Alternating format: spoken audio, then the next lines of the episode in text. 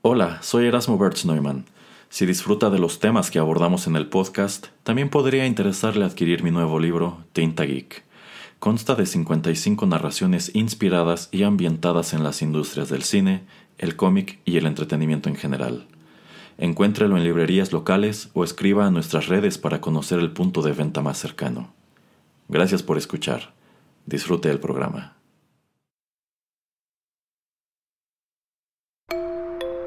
Rotterdam Press y Juanito Pereira presentan Swedish Meatballs, el único programa que pone los éxitos de la música sueca a tu alcance. Llena tu tarro y ponte cómodo, que ya comenzamos.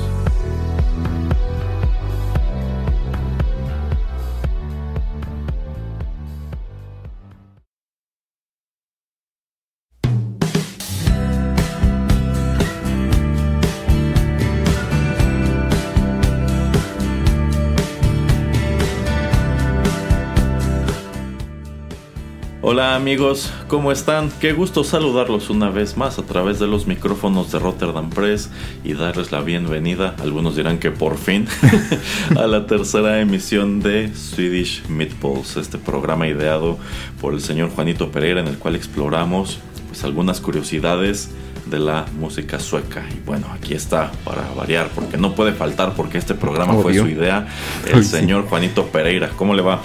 Ah, muy bien, muy bien. No sé por qué me ha dado este trabas, me ha puesto tantas trabas, hasta a veces legales, para no traer más capítulos de, de este programa. Eh, la verdad, uno que lo prepara eh, con antelación y usted pone trabas y trabas y no que esto, no que el otro. Y bueno, mejor ni, ni le digo al público toda la mitad de las excusas que usted me pone y las farsas que usted me pone enfrente para no grabar.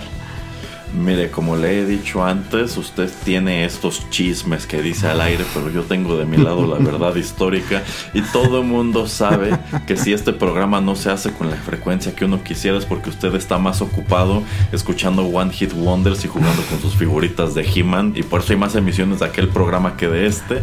Pero ah, bueno, hoy por fin el señor Pereira decidió ponerse a hacer su tarea ah.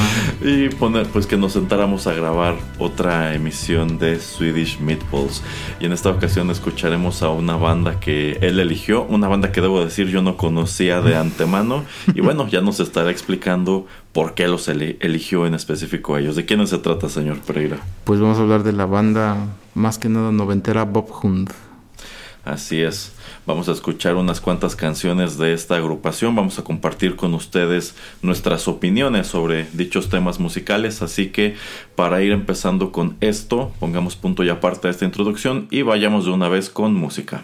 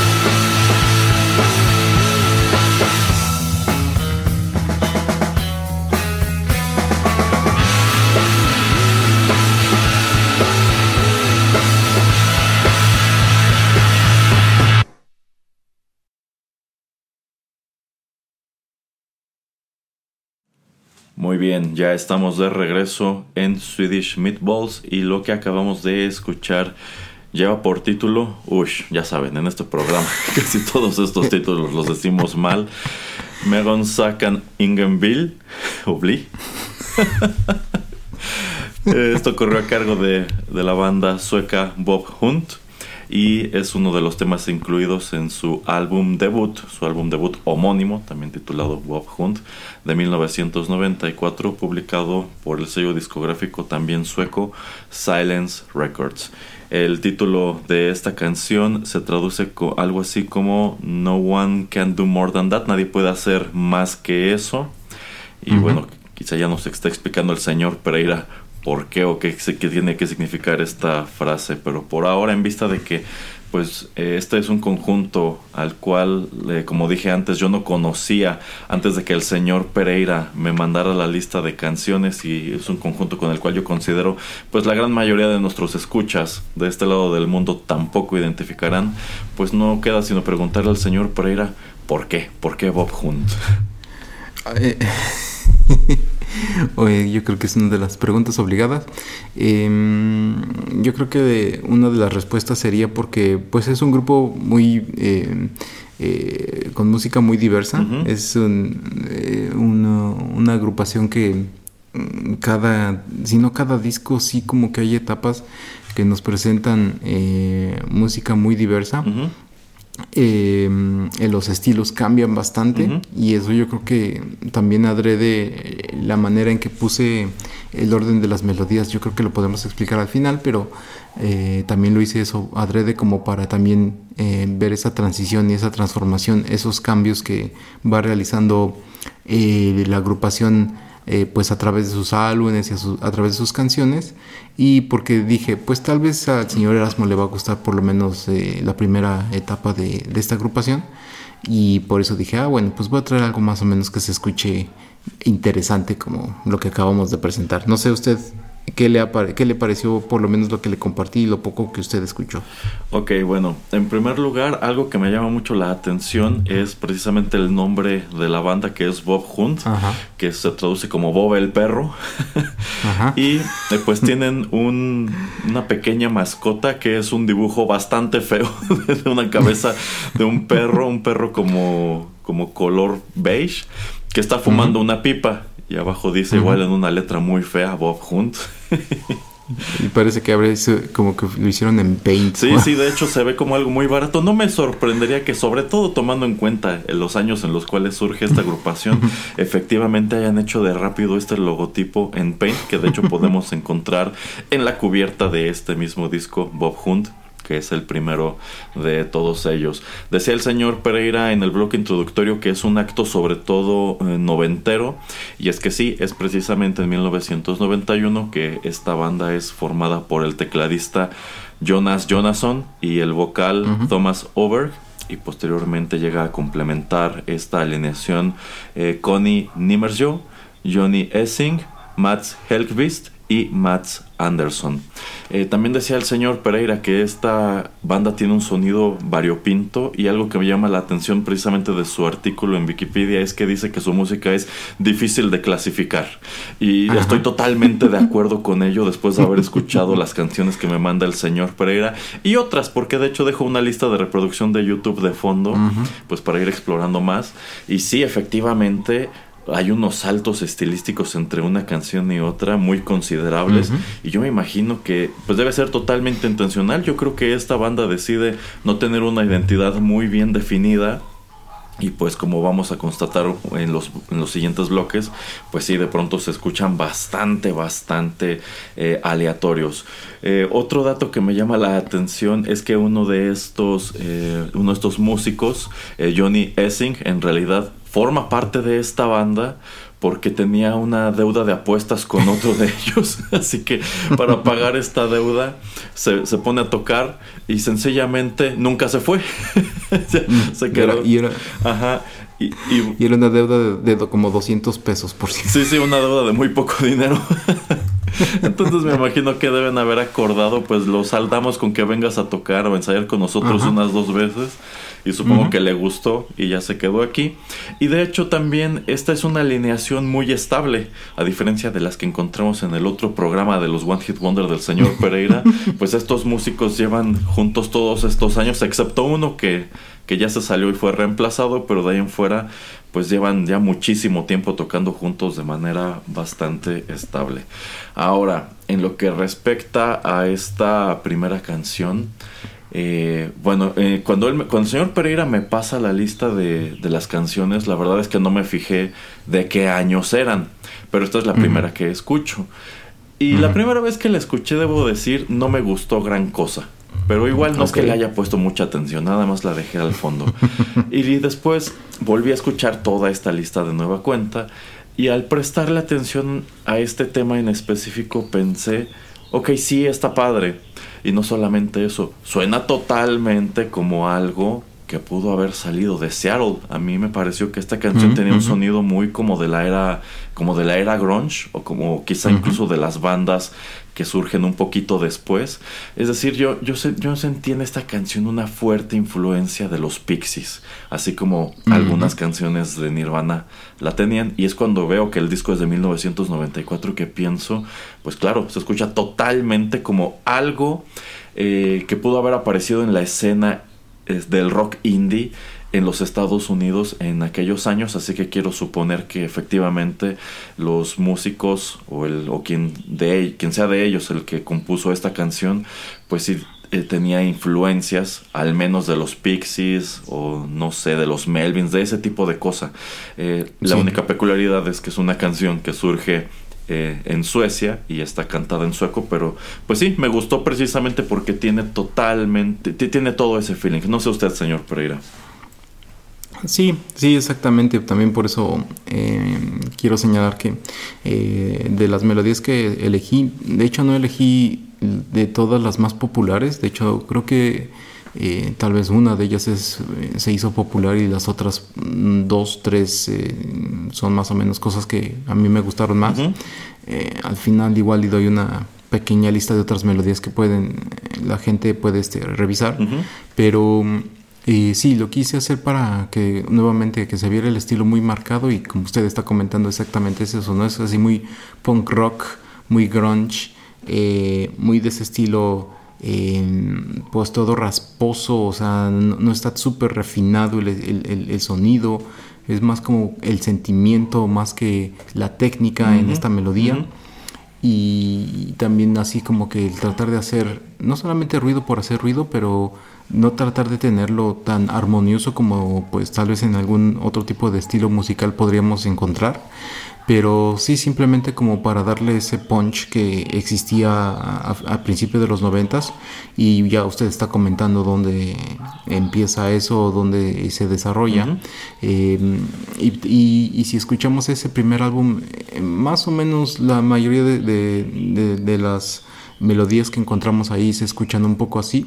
Em, y bueno, al ser esto así es que, eh, según yo, em, por este primer álbum es que ganan, ganan el Grammy de banda de rock del año ahí en Suecia.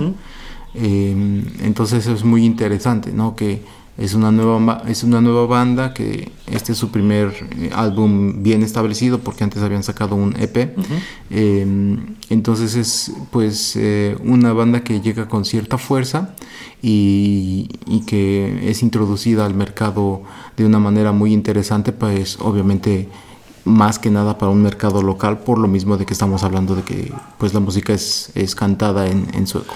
Eh, sí, de hecho yo creo que el sonido de esta canción es algo muy irreverente en cuanto a que como usted ya señala, pues pareciera que hay cierta intención de nada más estar haciendo ruido e incluso estoy casi seguro que el vocal está cantando así de agudo y prácticamente desafinado intencionalmente, que bueno, sí causa un poquito de ruido en los versos, pero digamos que ya en su conjunto termina por funcionar del mismo modo que funcionaba pues toda, funcionaban todos estos ingredientes en la música que se produjo en Seattle a principios de los años 90.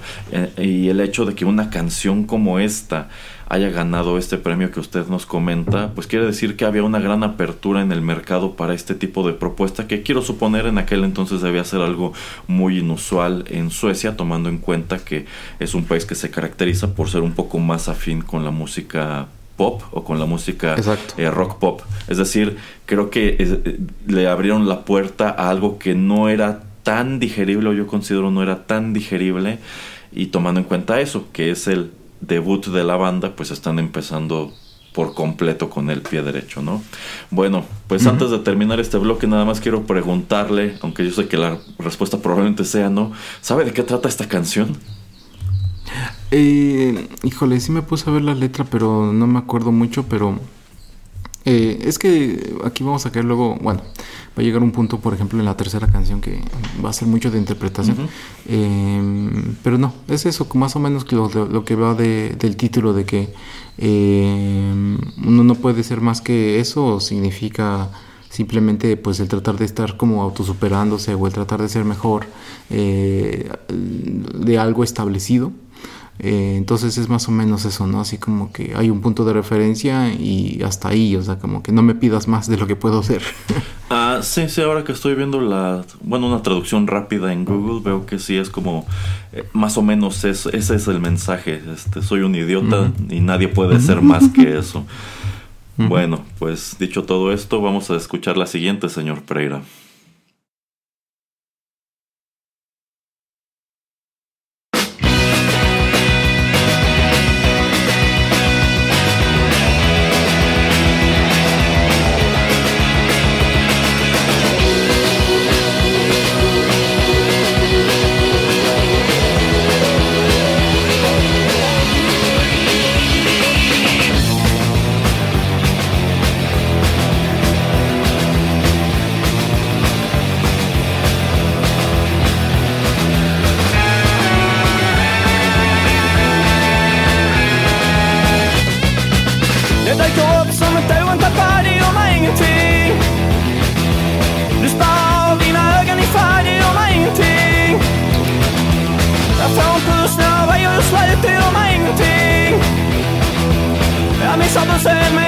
Ingenting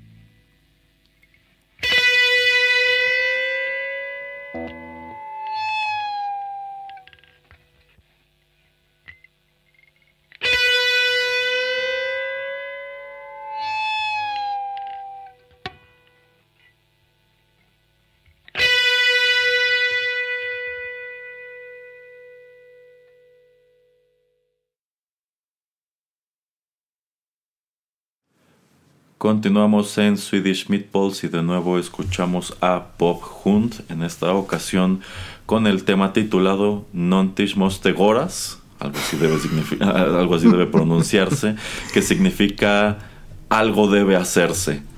Eh, o al menos eso es lo que yo entiendo. bueno, esto viene incluido en su álbum de 1996, Omslag Martin Kahn, que también fue publicado por el sello Silence. Algo que me llama mucho la atención de este disco es la cubierta, que es este, pues es una foto de una persona. Y es que creo que el título se puede traducir como Cover Art Martin Kahn algo así, ¿no, señor Pereira?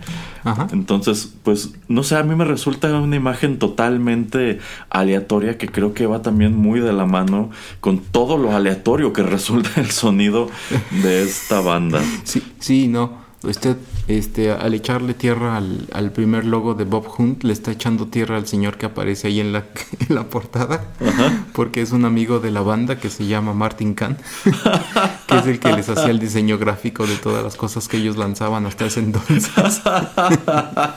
entonces, al no, yo no sé, yo creo que por broma o por no definir qué poner en, en la portada, o porque era su amigo lo quisieron, lo quisieron poner ahí. Entonces también a, medio, a, medida de broma o yo que sea, de, de, medida, de medida de molestarlo, pusieron a Martin Kahn ahí como portada de su segundo álbum. Qué chistoso.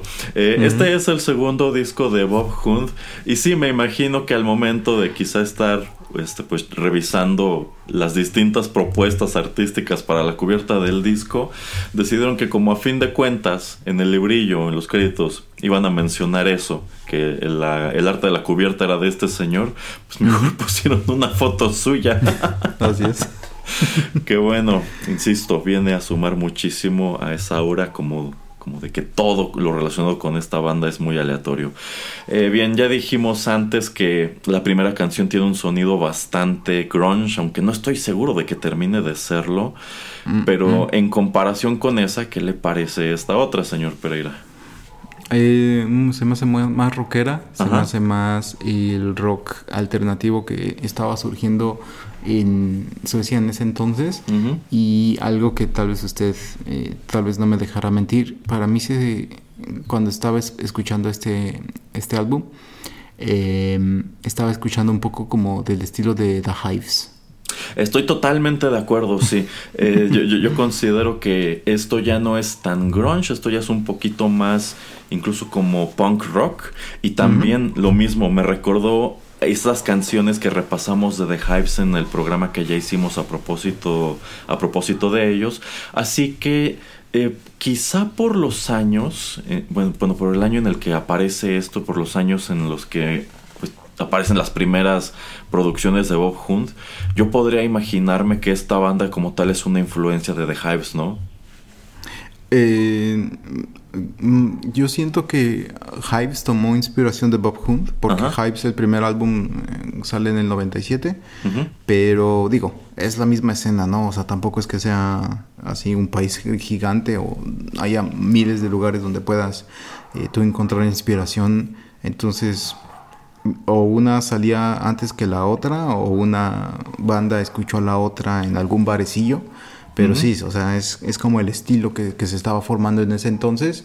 Entonces yo creo que una em, está tomando un poco de inspiración en la otra, pero la verdad no, te, no le podría yo decir a usted ni al público quién de quién.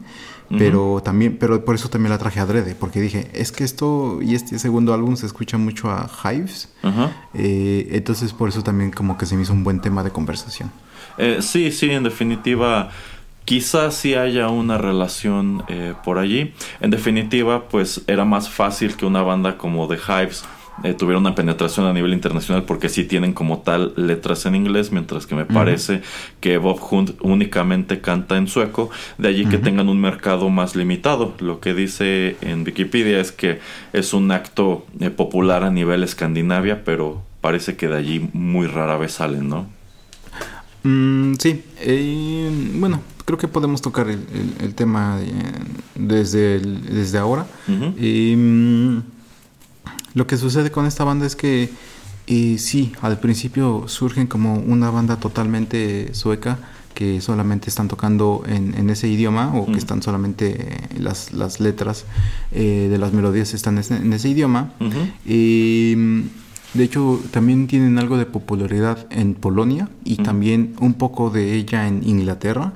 Y de hecho hay un álbum en vivo del 2001 de ellos, de Bob Hunt, que una de las canciones, este, eh, el, vocalista empieza a decir, no, pues, este, ¿saben qué? esto es lo único y pequeñito que voy a empezar a decir de, en inglés. Ya nada más voy a cambiar a sueco para que vean que sí somos the real deal, porque sí, para, para, que vean que sí somos este gente que está hablando en sueco y que está cantando en sueco y no que somos este cualquier grupo todo X que nada más está como haciéndose pasar por, por gente de allá. Y em, después, em, estos mismos em, sujetos, todos ellos, toda esta banda, en el año más o menos 2002-2003, tienen la idea de pues lanzar un nuevo grupo, o sea, y le digo todos los miembros, y esta agrupación se llama Bergman Rock, y esta agrupación Bergman Rock saca dos álbums eh, totalmente en inglés en el año 2003, eh, así sale su primer álbum como ese nombre Bergman Rock, y el segundo se llama Bonjour Baveriba Part 2 en el 2005.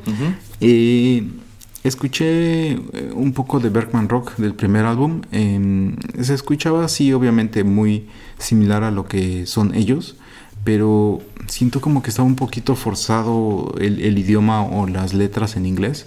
Eh, no sé si usted tuvo oportunidad, pero mm, como que no, no me terminó tanto de convencer, pero sí me hizo muy interesante que eh, simplemente cambiaron el nombre y simplemente pues hicieron esto de, de salir eh, como, como esta otra agrupación. Entonces, este es como luego lo que habíamos dicho, por ejemplo, con Kent, o lo que supongo vamos a decir tal vez con otro tipo de bandas que vamos a presentar aquí, o, grupos o solistas, de que mm, a muchos de ellos no les gusta pues cantar en este en otro idioma o no sienten eh, esa inspiración de poder realizar sus mismas letras o letras diferentes en otro idioma como es el inglés. Y pues aquí tenemos un ejemplo como lo que es Hives, ¿no? que hacen todo en inglés. pero estos chicos pues dijeron, pues vamos a intentarlo, vamos a ver si pega y vamos a tratar de eh, pues tener un poquito más de, de exponernos más al mercado global y, sale en el 2003 yo creo que otra vez nuevamente porque pues vieron que en el año 2000 eh, Hives por ejemplo saca uno de sus álbums más eh, exitosos sino el que es más, exitoso como ya habíamos hablado en ese otro programa el de Benny Bidi Vicious. Eh, entonces yo creo que han de haber dicho pues si a ellos les funcionó tal vez a nosotros nos puede funcionar y vamos a intentarlo. Entonces eso también se me hizo muy interesante de, de esta banda eh, pero sí, o sea, no, no, tuvieron éxito y yo creo que por eso como que regresaron a, tocar eh, todo en, el idioma sueco. Es que me imagino que debe ser una curiosidad con la que coquetean muchos de estos actos que cantando en su idioma nativo empiezan a tener éxito y supongo que por allí alguien les mete la espinita. Es que quizá estas mismas canciones eh, presentadas en inglés podrían tener un alcance eh, mucho mayor. Y es que efectivamente es lo que platicábamos con Kent, como incluso tenían por allí un disco que estaba grabado dos veces, una en inglés y otra en sueco. Y yo me imagino que era totalmente el experimento. Es que si alguna de estas canciones pega en inglés y se vuelve internacional, pues es una opinión de crecimiento eh, tremenda y pues supongo que allí ya empezarían a presentar un poco más de material en inglés habiendo tenido ese tipo de, penetración. En el caso de estos Bob Hunt, quizá esa inquietud eh, pues también la cavilaron y dijeron es que quizá presentar un disco en inglés sería traicionar como tal el concepto de Bob Hunt y por eso se van a hacer otra banda los mismos integrantes que no la verdad no tuve este la bueno no la no la chequé. Sí vi por allí que decía eso que tenían este este otro proyecto pero no no me puse a estudiar en qué consistía. Entonces supongo que dijeron igual y si pegamos en inglés como Bergman Rock pues supongo que podían llevar las dos carreras en paralelo o quizá ya nada más si, si, jalaban muy fuerte, pues presentarse como Bergman Rock a nivel internacional y quizá por aquí o por allá nada más tener shows locales como Bob Hunt. Pero quiero suponer que en vista de que, como usted dice, solamente fueron dos discos como Bergman Rock, se dan cuenta de que es un ejercicio que no tiene el éxito o los resultados que ellos esperaban y deciden seguir haciendo lo que ya saben hacer, que es bueno, que son estas canciones de, de Bob Hunt, que me parece muy interesante, que pues sí hemos explorado todo a lo largo de la historia del podcast, cuando hablamos de estos actos eh, foráneos, por así decirlo, como en algún momento casi todos ellos parecen coquetear precisamente con esa idea, con la idea de escribir y cantar en inglés, a ver si de esta manera pegan. Y pues la mayoría de los que hemos explorado no han tenido eh, los resultados que, que desean, pero estoy seguro que en algún momento vamos a explorar a otros que que sí, que sí han logrado llamar la atención de esta manera y en algunos casos incluso terminan por no abrazarlo, supongo que porque están conscientes de que no es lo mismo ser un acto exitoso a nivel local que ser un acto exitoso a nivel internacional, pues por el tamaño de compromiso. No es lo mismo agendar quizá unas 20 fechas al año para una gira a nivel Escandinavia que tener que organizar una gira este mundial con 120 fechas o algo así, ¿no? Bueno, eh, ¿algo más que quiera comentar sobre esta canción, señor Pereira? Eh, no, no, por ahora está bien. Bueno, eh, vamos entonces con la siguiente.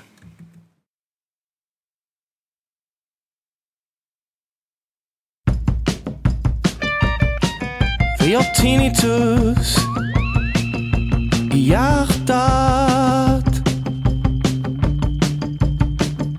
På grund av i morse Vi inte förstår. Som väcker känslor vi inte förmår.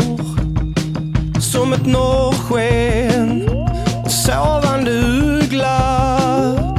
Träffad av splitter mitt i en mening. Det finns innebörd och den är oerhörd. Men den drabbar oss med med sin försening.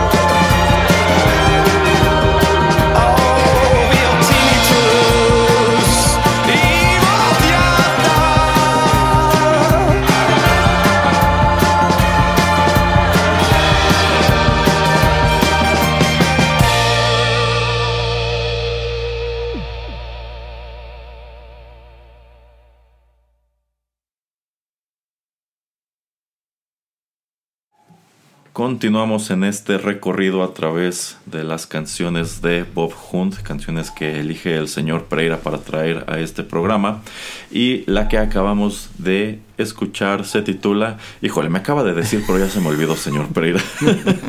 se titula Tinnitus y Yortat. Harchat. Qué bueno, se traduce como tener tinnitus en el corazón o tener un, un zumbido en el corazón. Esto se desprende de su álbum de 2009. Ay Dios, ¿por qué tiene un título tan largo? folk, music, folk Music for Folk Some Inte Cambete Six Folk. que quiero suponer que es como música folclórica para gente que algo, no sé. que no sabe de música. ah, mire.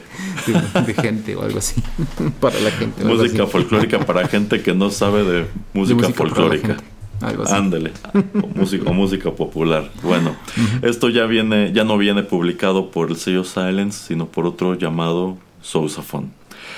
Bueno, pues esta canción, en esta canción otra vez tenemos un cambio de estilo bastante radical y no solamente eso, a diferencia de las dos anteriores, esta sí tiene un videoclip, un videoclip raro y aleatorio como todo lo que hemos mencionado hasta ahora y es que algo que no hemos mencionado, no hemos discutido es como tal la imagen de estos músicos, que igual es algo rarísimo por lo regular. Lo que estoy viendo, lo que veo en sus imágenes es que suelen salir a tocar como con una vestimenta medio clásica, como trajes de estos rayados, tirantes, de estas cachuchas como de los años este, 60, pero también salen a tocar con pintura facial y con antifaces en algunos casos. Eh, que bueno, es algo muy, muy curioso. Es que insisto, todo lo relacionado con esta banda Bob Hunt es muy curioso. Pero a ver, platíquenos, señor Pereira. ¿Qué le parece esta canción? ¿Qué le parece el videoclip? Y aquí vemos, como usted dice, un cambio hasta radical, ¿no? De lo que acabamos de presentar en las otras dos este, entregas. Eh, también, obviamente, tenemos que resaltar que esto sale un poco más de 10 años, eh, 12 años eh, después de la última melodía que presentamos. Y como estábamos comentando, eh, esta agrupación Bob Hunt, pues tiene su alter ego que era Bergman Rock. Pero también lo que tenemos que eh, comentar es que mm, la misma banda había tomado una pausa un poco más alargada en el 2005 porque eh, el cantante em, Thomas Oberg y, también Jonas Jonasson también lanzan otro proyecto aparte que se llamaba Sci-Fi Skone y Sci-Fi Skone era pues ese es un sonido muy también en sueco muy electrónico eh, muy eh, subiéndole mucho a los eh, teclados, quitando casi mucho a la batería. Y yo creo que de todo lo que aprendieron y todo lo que exploraron con esa banda que saca un, álbum solamente en ese año, pues yo creo que es este más o menos la inspiración o mm, un poco de, las cosas que surgen en ese álbum es de lo que tenemos que es derivado en, en, este nuevo álbum de folk music. Em, y a mí esta es de hecho la primera canción con la que me encuentro a la agrupación Bob Hunt, porque esta era una de esas melodías que también te podías encontrar en algunos lugares, eh, en algunos bares o en algunos este, antros, que digo, no es una melodía mucho de, de para, para bailar, pero sí, sí, tal vez algún DJ la, la, mezclaba, pues sí se escuchaba. Entonces tiene un sonido bastante agradable. A mí, de hecho, también me gusta mucho la letra. y, como usted dice, ¿no? O sea, también como que se fueron un poquito con todo para, pues también visualmente lanzar algo que fuera eh, empatado para bien, para mal, o que tuviera sentido o no con esta melodía. Eh, y también la canción es bastante interesante porque básicamente eso del tener un zumbido en el corazón, lo que él está tratando de... Porque según yo, tinnitus es algo que tienes en el oído, pero eh, la manera en que lo está explicando en la melodía, según yo, o, mi interpretación es de que como que eh, él no está como simple, como que él tiene una relación con una chica y como que tiene ese como Mm, esa, incertidumbre de saber si eh, puede tener una relación con esta chica o no, O sea, como que es ese de what if, o sea, de puede ser, puede ser que sí, puede ser que no, como que si me arriesgo puede que esto eh, sí suceda o si no me arriesgo pues esto no, no va a ir a ningún lado. Eh, toda esta letra también se me hace muy, muy interesante y la manera en que pues él relaciona este tinnitus, pero te lo pone en el corazón, hace como que, ah, ok, lo hizo como que un poquito poético y lo hacen de una manera que si uno eh, explora y lee un poco más las letras que, que han realizado estos chicos, pues eh, ve que va muy acorde con, con, la música de ellos, pero ahora eh, con esta melodía y con este álbum es lo que digo, ¿no? O sea, escuchamos ahí cómo, cómo meten otro tipo de sintetizadores, otro tipo de teclado eléctrico y se alejan más o menos de lo que veníamos escuchando y por eso se me hace muy interesante y es como le comento la primera melodía con la que me encuentro con este grupo.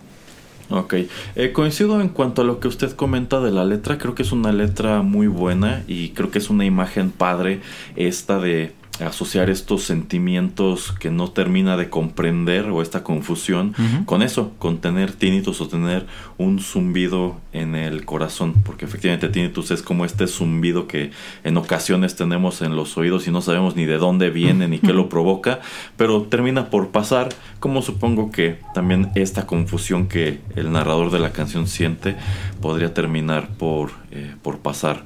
Entonces, sí, por ese lado está muy padre. Y ya que menciona esto de que es la primera canción con la que toca con, la que a usted le toca descubrir a la banda, pues creo que es cuando puedo preguntarle realmente qué tan famosos son a nivel Suecia. Son un acto de estos que suena mucho en el radio, es uno de estos actos eh, populares con los cuales todo mundo está familiarizado, incluso si no les gusta. Eh, una pregunta, de hecho se me olvidó este comentar eso en el primer bloque. Eh, yo creo que traje una banda que no es tan popular en el país, o sea, sí puede ser algo escuchada, pero eh, supongo que también es eso como que gente que si usted le pregunta que nace del 2000 para acá, muy poco de ellos, muy, muy poca de esa gente la va a conocer. Yo creo que es más gente como entre eh, sus 30, 40, 50 quienes conocen esta, este tipo de música y supongo que también es ese tipo de gente que como ya usted y yo comentábamos al principio, es gente que está más relacionada a música tipo Pixies o tipo el grunge o simplemente a ese tipo de rock eh, tipo Hives. Eh, entonces yo creo que se hicieron más populares en los noventas y de ahí como que han ido arrastrando un poco de popularidad, eh, pero no creo que hayan hecho muchísimos más adeptos. Eh, porque para bien y para mal si vemos este, la contabilización de cuánta gente pues este, escucha sus videos o ve sus videos en YouTube y en Spotify, va en decremento ah, cuando más sacan álbums, pero de todas maneras estos chicos, bueno ya no son tan chicos, pero esta agrupación eh, pues sigue en pie de lucha, digo, tienen ya creo 14 álbums, aunque el último pues ya tiene unos años que salió, pero no podría yo decir que es algo hoy en día o en los últimos 10 años súper popular, pero que pues es el tipo de música que a mí me gusta y por eso como que también dije pues obviamente no quiero simplemente traer a la agrupación más grande que exista, aunque como ya comenté en el 94 pues sí eh, ganan ese Grammy y también en el 96 ganan otro, pero por la letra de, del álbum, de, por, por tener una muy buena letra en, su álbum, eh, que fue ese también del 95 según yo. Es decir, que en comparación Kent es un acto muchísimo más grande que este. Sí, sí, sí, sí, sí. Sí, no, no creo que, yo creo que la mitad de la gente que conoce a Kent conoce a estos chicos. Ah, ok, ok. Bueno, pues muy interesante encontrarnos algo eh, muy local, muy indie y que podemos comparar, como ya vimos, con, pues, con bandas de la escena grunge, con otra más popular como los Hives y pues con un sonido muy experimental, o sea, algo llamativo es que a estos músicos parecen no darles miedo a arriesgarse, no les da miedo como pues eso, tener cambios estilísticos muy radicales de un disco a otro, que de pronto es algo que desorienta mucho a los escuchas, ¿no? y que suele traer quejas de es que hay bandas como, como Garbage, por ejemplo, ¿por qué Garbage no puede hacer otro disco como el primero? Pero bueno, al parecer efectivamente esas son críticas u opiniones que estos músicos pasan por alto y pues ya escuchamos tres canciones muy distintas entre sí, aunque también eh, muy separadas entre en, el tiempo. Bueno, vamos a escuchar la cuarta y última de esta lista.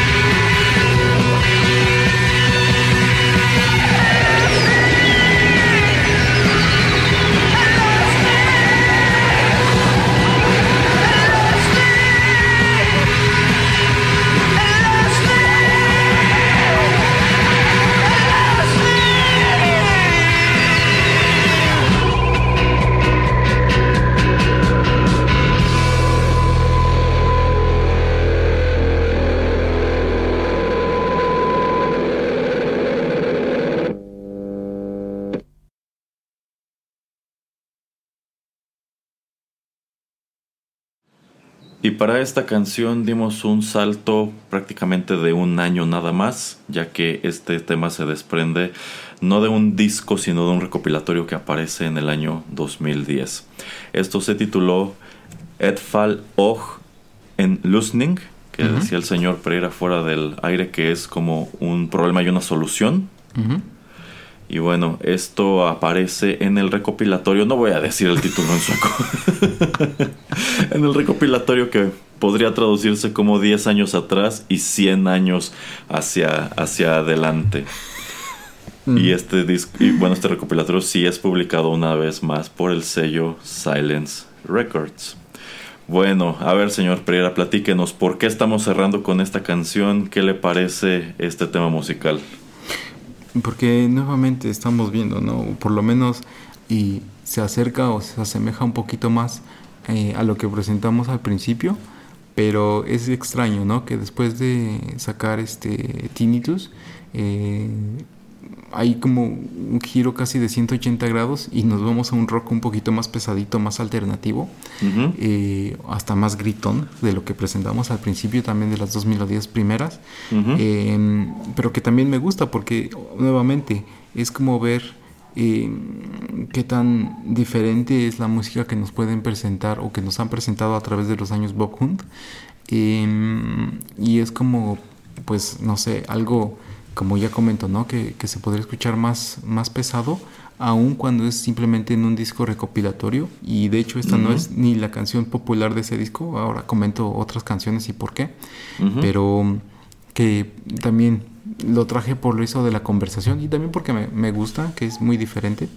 Eh, y simplemente por eso, ¿no? De que lo podemos ver de esa manera. Y lo que se me hace interesante en otras en otros álbums es que de hecho también escuchamos un rock hasta más clásico más de los 60s más de los 70s mucho más limpio. Y entonces es, hasta ese rock de los 60s me puse a pensar hasta en Back to the Future que es hasta mucho, mucho antes. Pero es lo que me gusta mucho de esta banda.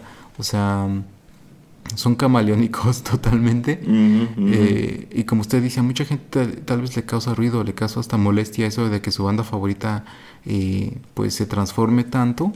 Pero a mí me gusta que, alguien experimente. Obviamente alguien que yo no le he invertido ni, ni tanto tiempo, eh, ni tal vez tanto interés, pero que me gusta que alguien se atreva a hacerlo. Ok, ok. Sí, sí, también eh, coincido. Aquí encontramos un cambio estilístico eh, respecto a la, hasta a la canción anterior, que sí tiene un poquito de lo que escuchamos en la primera canción, pero no sé, es que, es que yo siento que esta banda es como un viajezote. Empiezas en un lugar y terminas totalmente en otro. Y pues yo creo que también es el momento de hacer la pregunta de rigor de este programa. ¿Usted considera que si estas mismas canciones hubieran sido presentadas en su momento con letras en inglés, la banda pudo haber sido algo mucho más grande? Mm, uh, mm, mm, tal vez si se van a un poco más como al estilo del segundo álbum que es este más ese tipo de rock alternativo porque como ya hemos comentado aquí en el podcast en otros programas como que el grunge tuvo su apogeo y también su declive muy rápido. Em, luego también es ese problema de lo que estamos comentando de que a la gente no le gusta mucho este tipo de cambio de estilos, pero si se hubieran mantenido un poquito más de tiempo, eh, como le comenten, este tipo como de rock clásico y también combinado con este eh, tipo de rock tipo eh, The Hives, em, yo creo que tal vez hubieran tenido más éxito, pero aquí también me tengo que estar mordiendo la, lengua porque pues ya tenemos ese otro par de álbums en inglés que sí tenían ese tipo como de rock como el de ellos pero pues que o simplemente eh, estaba ya muy saturado el mercado a principios de los 2000, como luego también lo hemos dicho aquí, o tal vez este intentaron hacerlo esto un poquito muy tarde, ¿no? sé tal vez si lo habían hecho a finales de los 90, cuando ya el grunge moría, eh, tal vez un poquito más de gente les, hubiera volteado a ver, eh, pero otra vez también decíamos, ¿no? Que el nu metal estaba ahí en su apogeo, etcétera. Entonces yo creo que también no encontraron el momento indicado en hacerlo pero a mí me hubiera gustado eh, que, hubieran explorado más eh, esa faceta de ellos, aunque como le digo, como que no me gusta tanto la letra de las canciones que han sacado en inglés y cuando usted tal vez lo escuche, eh, tal vez lo voy a persuadir o tal vez ya le estoy metiendo como que eh, muchas reseñas negativas y usted me va a dar nada más la razón simplemente porque lo que estoy comentando ahora, pero como que siento que les faltaba mucha fuerza a la letra, o sea, la, música y la esencia siguen ahí porque eh, también es algo interesante, ¿no? Que entre todos hayan decidido pues vamos a hacer este proyecto nuevo y vamos a tratar de explorar y de tratar de conquistar otros mercados. Eh, pero de alguna u otra manera como que no a mí tampoco me terminó de convencer. Entonces yo creo que el misticismo de que de lo que le daba el tener la música en sueco es que eh, tal vez explorando algunos otros mercados donde fueran eh, o donde pudieran tocar mitad de sus canciones en inglés y mitad en, sueco hubiera sido diferente.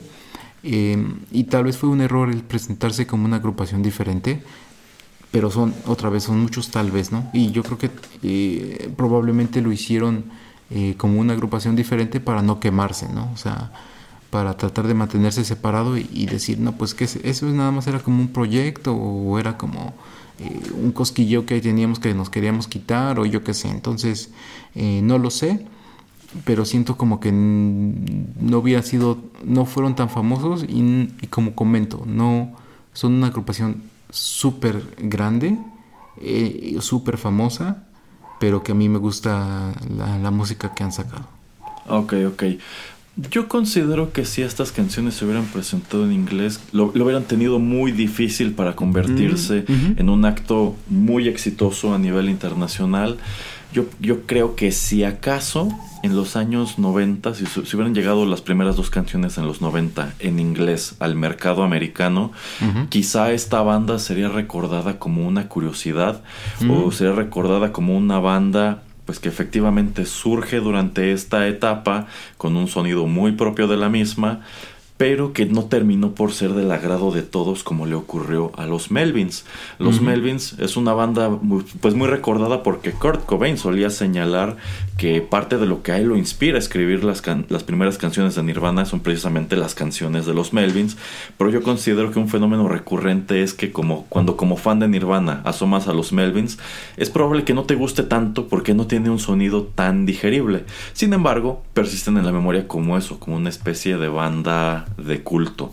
Muy por el contrario de los Pixies, que como son un poquito más poperos, esos digamos que sí tuvieron un poco más de, un poco más de penetración. Yo creo que serían recordados como eso, como una curiosidad de los años 90. Y es que también, pues insisto, tienen un sonido y tienen una imagen muy rara, muy poco amigable. Entonces, eh, no creo que lo hubieran armado en grande como pudo haberla armado más en grande Kent, por ejemplo. Bien, para ir terminando con esta emisión, quería preguntarle al señor Pereira en vista de que el nombre de esta banda, Bob Hunt, a decir de ellos, la, bueno, se desprende o proviene de un personaje de un corto animado titulado eh, que es un corto animado de 1985. Quería preguntarle si se dio la tarea de ver este corto animado. No, no, no, ¿usted? sí, yo sí.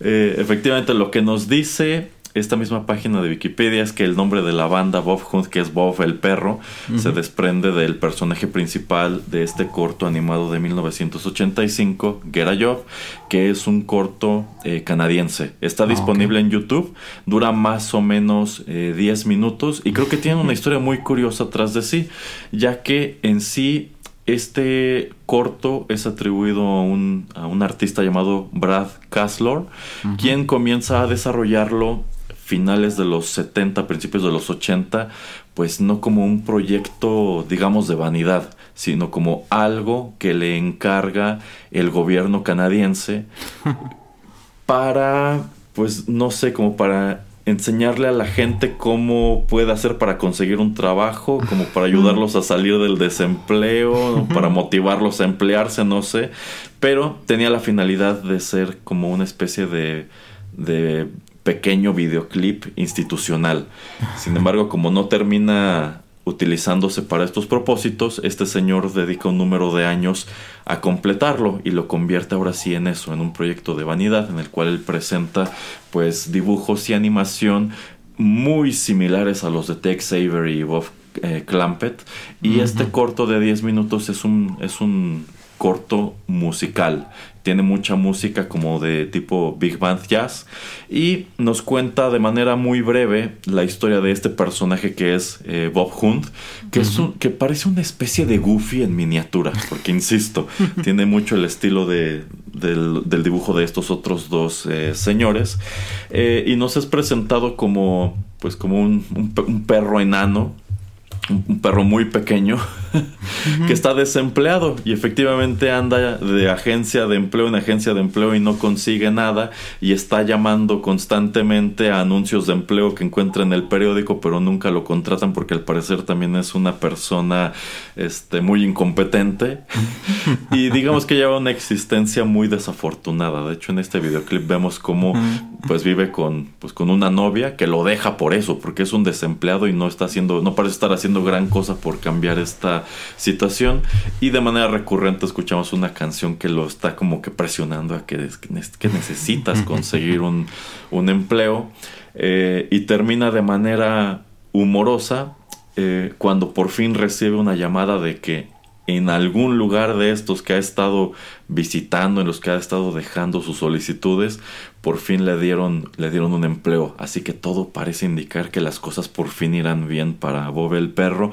Pero eh, lo, que, lo que descubrimos en la escena final del videoclip es que quien le está llamando es su papá. Entonces, pues todo parece indicar que no, que las cosas no irán mejor para Bob el perro. Este, debo decir, no me encantó el, videoclip, no me, no me, encantó el corto animado. Creo que tiene su mérito en cuanto a que efectivamente en los años 80 está tratando de replicar un estilo de dibujo y de animación, este, pues ya bastante añejo. Pero no lo sé, viéndolo digo, esto está bien, creo que no es algo que me hubiera llamado mucho la atención de lo encontrado en la tele, creo que sobre todo por el diseño del personaje y la música, pero bueno, lo vi como curiosidad porque en vista de que es de allí de que viene el nombre de la banda, yo me imagino que alguno de estos chicos lo vio alguna vez de entre todos los lugares en la televisión sueca y dijo, pues vamos a ponerle a la banda Bob el perro. ¿Cómo ves, señor Pereira? Muy chistoso y muy interesante así como el origen ¿no? de, del, nombre. Y ya sí, en lo que usted lo estaba explicando, estaba viendo un poquito de, del video, del corto. Eh, eh, sí, curioso, curioso, la verdad. Sí, bueno, entonces allí queda como un dato adicional de otro material que pueden consultar, insisto, en YouTube. Dura solamente como 10 minutos y pueden darse una idea de dónde sale como tal el concepto de, Bob Hunt, que dicho sea de paso también este perro que mencionábamos antes, que es el perro con la pipa, pues no, termina no pareciéndose gran cosa al, al Bob del videoclip. Bien, ¿algo más que quiera comentar antes de despedirnos, señor Pereira? Eh, no, simplemente rápidamente, como ya decía, no traje de lo más eh, popular o de los sencillos que salieron de cada de estos álbumes. Em, de las canciones conocidas, yo creo que la que más se conoce y de las que yo creo que es del gusto eh, de más gente se titula Tralalalala Lila Moltus. y mm, también la de, de Lila Planeten, el pequeño planeta, eh, que se viene en ese disco de recopilación de 10 años para atrás, siempre adelante. Eh, entonces, eh, sí, se pueden meter a, Spotify. Está más completo Spotify que su página de, YouTube de, Bob Hunt. Ahí tienen todos sus álbums, ahí pueden explorar un poquito más de la música. Em, y simplemente también para decir, ¿no? De que estos chicos, bueno, sigo diciéndoles chicos, pero los integrantes de la banda eh, sí han buscado otro tipo de cosas para explorar. En el 2013 ellos eh, hacen un propio eh, festival de música donde ellos no tocan pero lo organizan para otras bandas. Y también en algún punto ellos este, a una película famosa que no me acuerdo su nombre que era eh, silenciosa o de estas que no tienen ruido ah película muda. Ah película muda de los 20 o 30 ellos la, la musicalizan eh, con su propia inspiración obviamente. Entonces eso también los hace interesantes no de que pues también tienen otro tipo de de cosas que o proyectos que ellos este, pues están interesados. Y por eso también como que se me hace se me hace unos chicos una gente unos señores como eh, que como que hacen hacen hacen de cosas que les placen no o sea como que no están atados y yo creo que también es lo que quería decir, ¿no? De que tal vez el no haber tenido un éxito tan gigante con su música en inglés o, si, o hasta en sueco, como que los hace como estar más relajados y simplemente explorar y experimentar. Que yo creo que también por eso eh, siento que son una gran curiosidad en, pues en la música en general, no simplemente en el ámbito sueco. Muy bien, muy bien. Pues allí quedan esas recomendaciones del señor Pereira en caso de que decidan explorar un poco más sobre Bob Hunt. Habiendo dicho todo eso, no queda sino despedirnos y darles las gracias por habernos acompañado a través de este programa en el cual trajimos algo de música pues bastante inusual, bastante curiosa, incluso para los estándares de este podcast. Pero ya saben, de pronto aquí nos gusta asomar a este tipo de, de materiales más bien desconocidos. Bien, señor Pereira, recuérdele a nuestros escuchas en dónde pueden encontrar el resto de nuestros contenidos.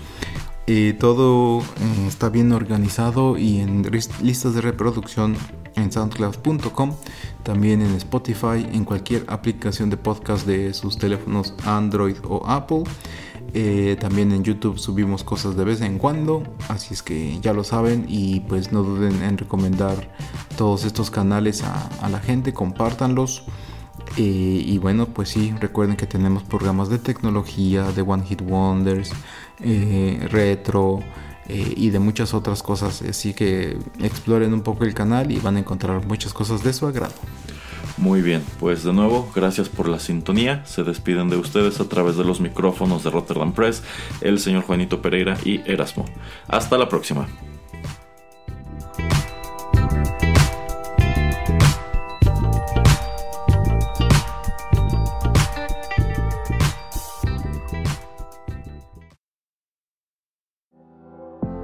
Esto fue Swedish Meatballs, la música sueca a tu alcance.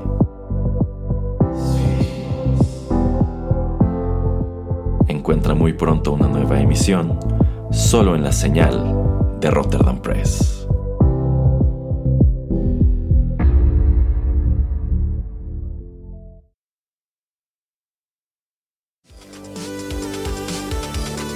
Estás escuchando Rotterdam Press.